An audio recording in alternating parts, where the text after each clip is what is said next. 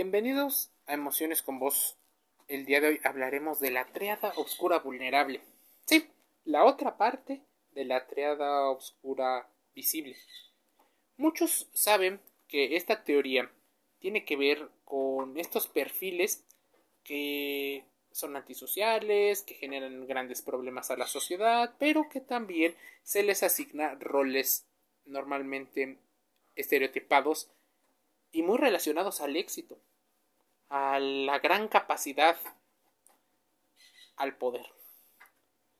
Si bien el concepto de triada obscura o la que conocemos tiene que ver mucho con aquella situación de tres constructos relacionados y similares que podría ser el narcisismo, la sociopatía y la psicopatía en el caso de la triada oscura vulnerable son los mismos tres constructos, pero es un narcisismo vulnerable o introvertido, en el cual no tiene la grandiosidad del que conocemos como el narcisismo. Un narcisista abierto eh, siempre tiene la idea de que es mejor que los demás, aparenta una seguridad impresionante, genera una confianza arrolladora. Pero ¿qué pasa con el narcisismo vulnerable? Ese narcisismo prefiere un perfil más bajo, incluso mucho más dramático, más histriónico y posiblemente utilice el victimismo y es mucho más pasivo-agresivo. Puede ser que el narcisismo vulnerable se relacione con, la, con un perfil de introversión, pero debes de tener en cuenta, uno, los factores de riesgo que involucran las relaciones personales, laborales y estudiantiles.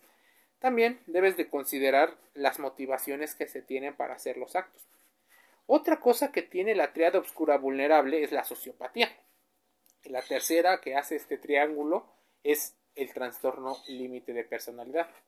Un estudio encontró que estos tres constructos están significativamente relacionados entre sí y se manifiestan redes nomológicas similares. Así que debes de tener en cuenta estos rasgos oscuros y esta vulnerabilidad emocional.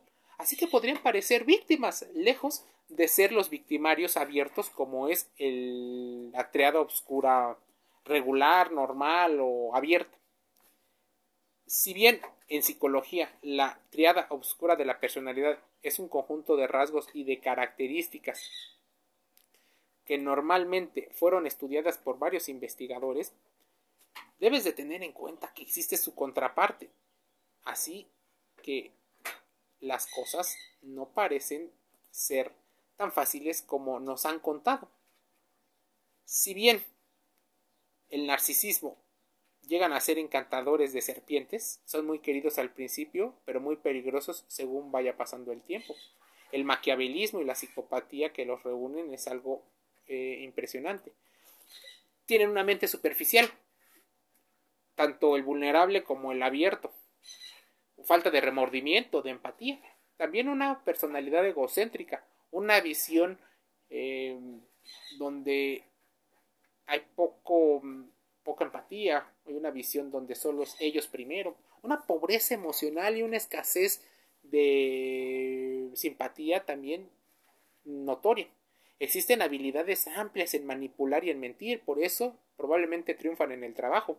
Existe una impulsividad para satisfacer sus motivaciones principales y bajo el control cuando se sienten atacados o amenazados. Casi nunca reconocen lo que está ocurriendo, incluso ni siquiera llegan a entenderlo. Así se vuelve la triada oscura vulnerable. Mira, existe una psicopatía secundaria, informalmente llamado sociopatía. Se caracteriza por un comportamiento antisocial duradero una, una tendencia a asumir riesgos, impulsividad, egoísmo, incluso insensibilidad, falta de empatía, falta de conciencia. Puede llegar a ser carismático, superficialmente encantador o encantadora, astuto o astuta, engañoso o engañosa, manipulador o manipuladora. ¿Qué nos quiere decir la psicopatía secundaria? No les gusta tanto estar en el foco, en ser el actor principal, sino el actor secundario. Así que pueden ser la pareja de otro individuo que tenga psicopatía o sociopatía. Pueden ser impulsivos, pero normalmente se les ve bien en esta cultura de consumismo. También pueden tener falta de conciencia, pero no se dan cuenta de su estupidez. Esto es muy peligroso. Imagínate un estúpido en el poder. Aquellos que tengan que tomar decisiones por ti, como un político, un médico, un abogado. Imagínate que llegan a ser sociópatas y buscan a partir de ti obtener sus logros. ¿Qué pasaría si no tienen empatía? Si pueden hacer y pasarle por encima a cualquier persona bajo cualquier situación. Como te decía, existe el narcisismo vulnerable también. Se caracteriza por ser orgullosos, egoístas, arrogantes, controladores, hipersensibles a las críticas, altamente eh, prepotentes, tener una visión inflada de sí mismo y tienden a ser a veces exhibicionistas, explotadores, fanfarronean, llegan a ser personas que se muestran como aparentemente dominantes y, y propensos a la exageración, a la agresión, y a las autolesiones no suicidas. Date cuenta de varios conceptos. Estamos hablando de que arrogancia está muy relacionada, aunque hay límites, con la alta autoestima o la autoestima. Parece que son fuertes y poderosos. Tiene que ver con la dominancia.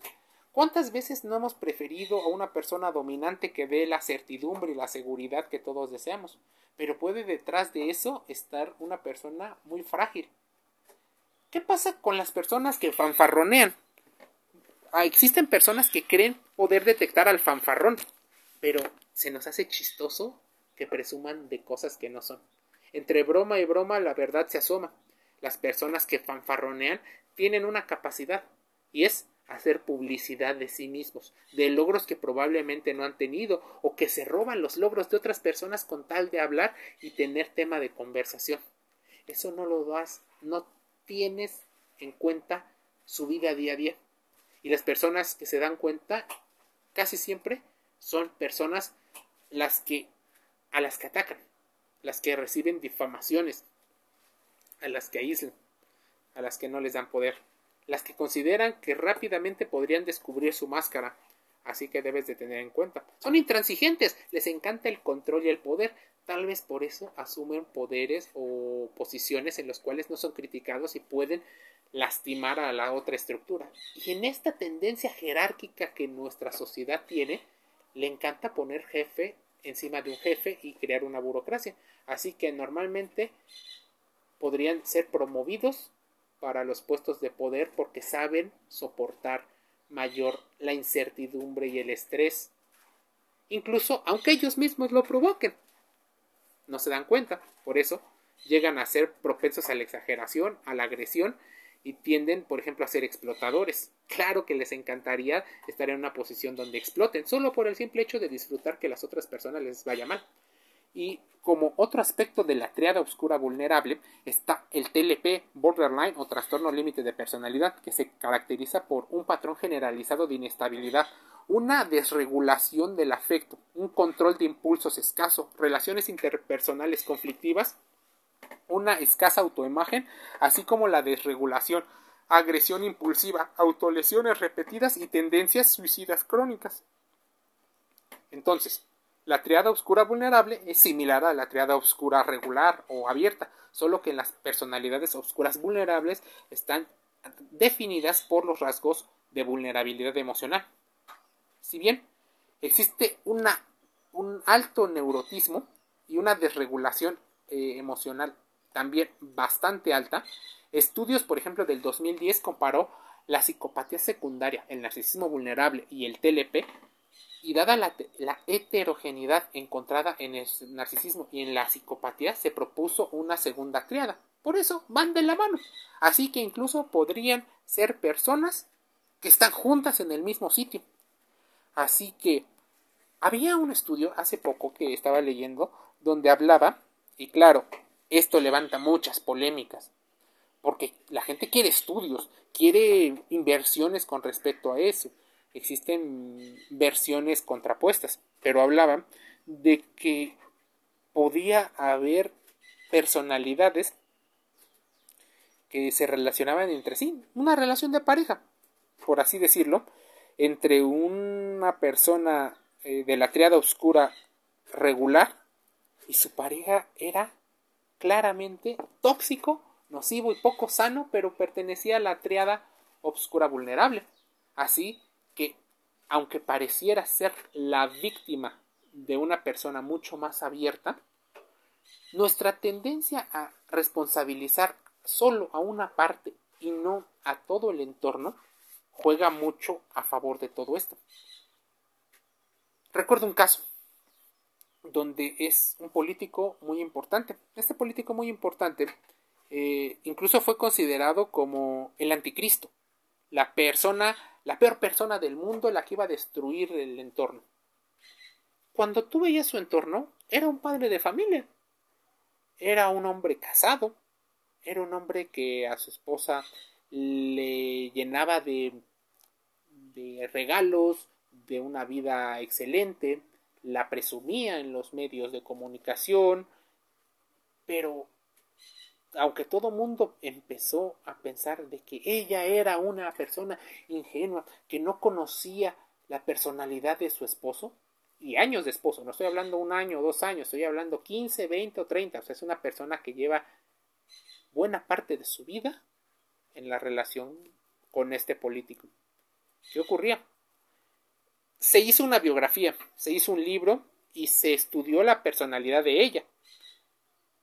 Unos pensaron superficialmente que ella era ingenua, que ella por no tener padres como un factor de riesgo o tener unos padres muy exigentes, la aventaron a los problemas. En muchos estudios revelaron y se dieron cuenta que ella también era manipuladora, que era dramática y que al hecho de no ser abiertamente violenta, buscaba que él hiciera lo que ella no hacía de manera abierta. Así ella quedaba como la buena persona y él seguía siendo el malo. Él disfruta ese papel, ella disfruta ese papel. Por eso, si tuviéramos una forma 100% precisa de determinar algo, posiblemente incluso hasta cometeríamos un error de investigación, una falacia en nuestros argumentos y cometeríamos una situación donde nos dejamos guiar, dejamos guiar nuestras decisiones por sesgos cognitivos.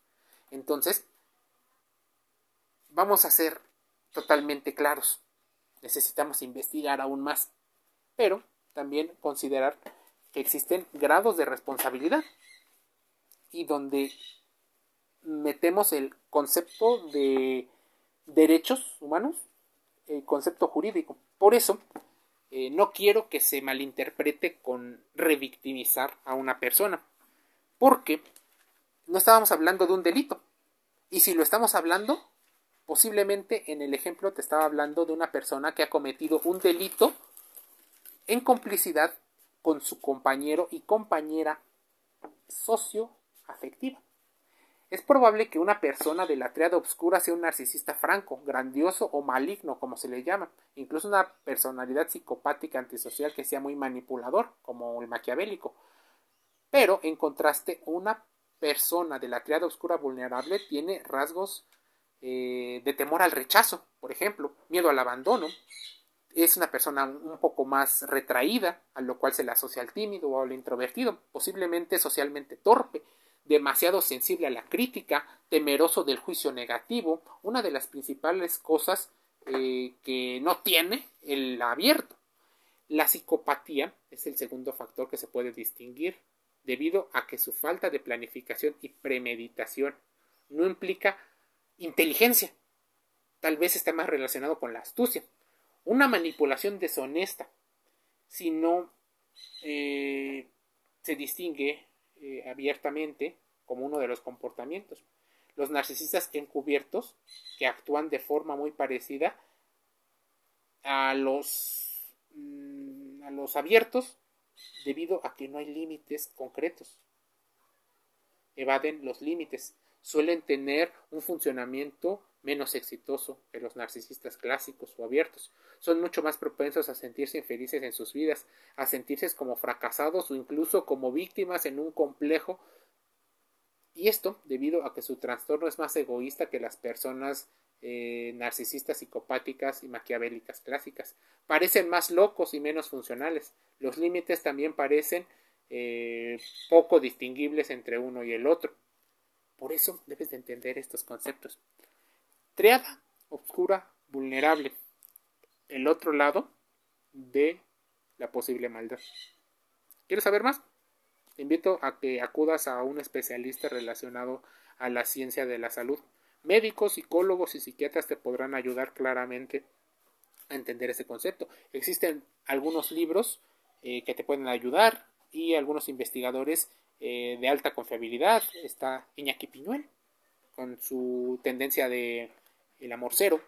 Está Robert Hurt, eh, un investigador claro en, esta, en esta sección.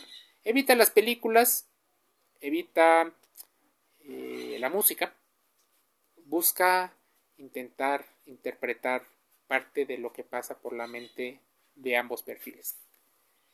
¿Quieres saber un poquito más? Algunos conceptos relacionados, métete emociones con vos. Suscríbete gratis a Spotify, Google Podcast, Apple Podcast y Anchor FM.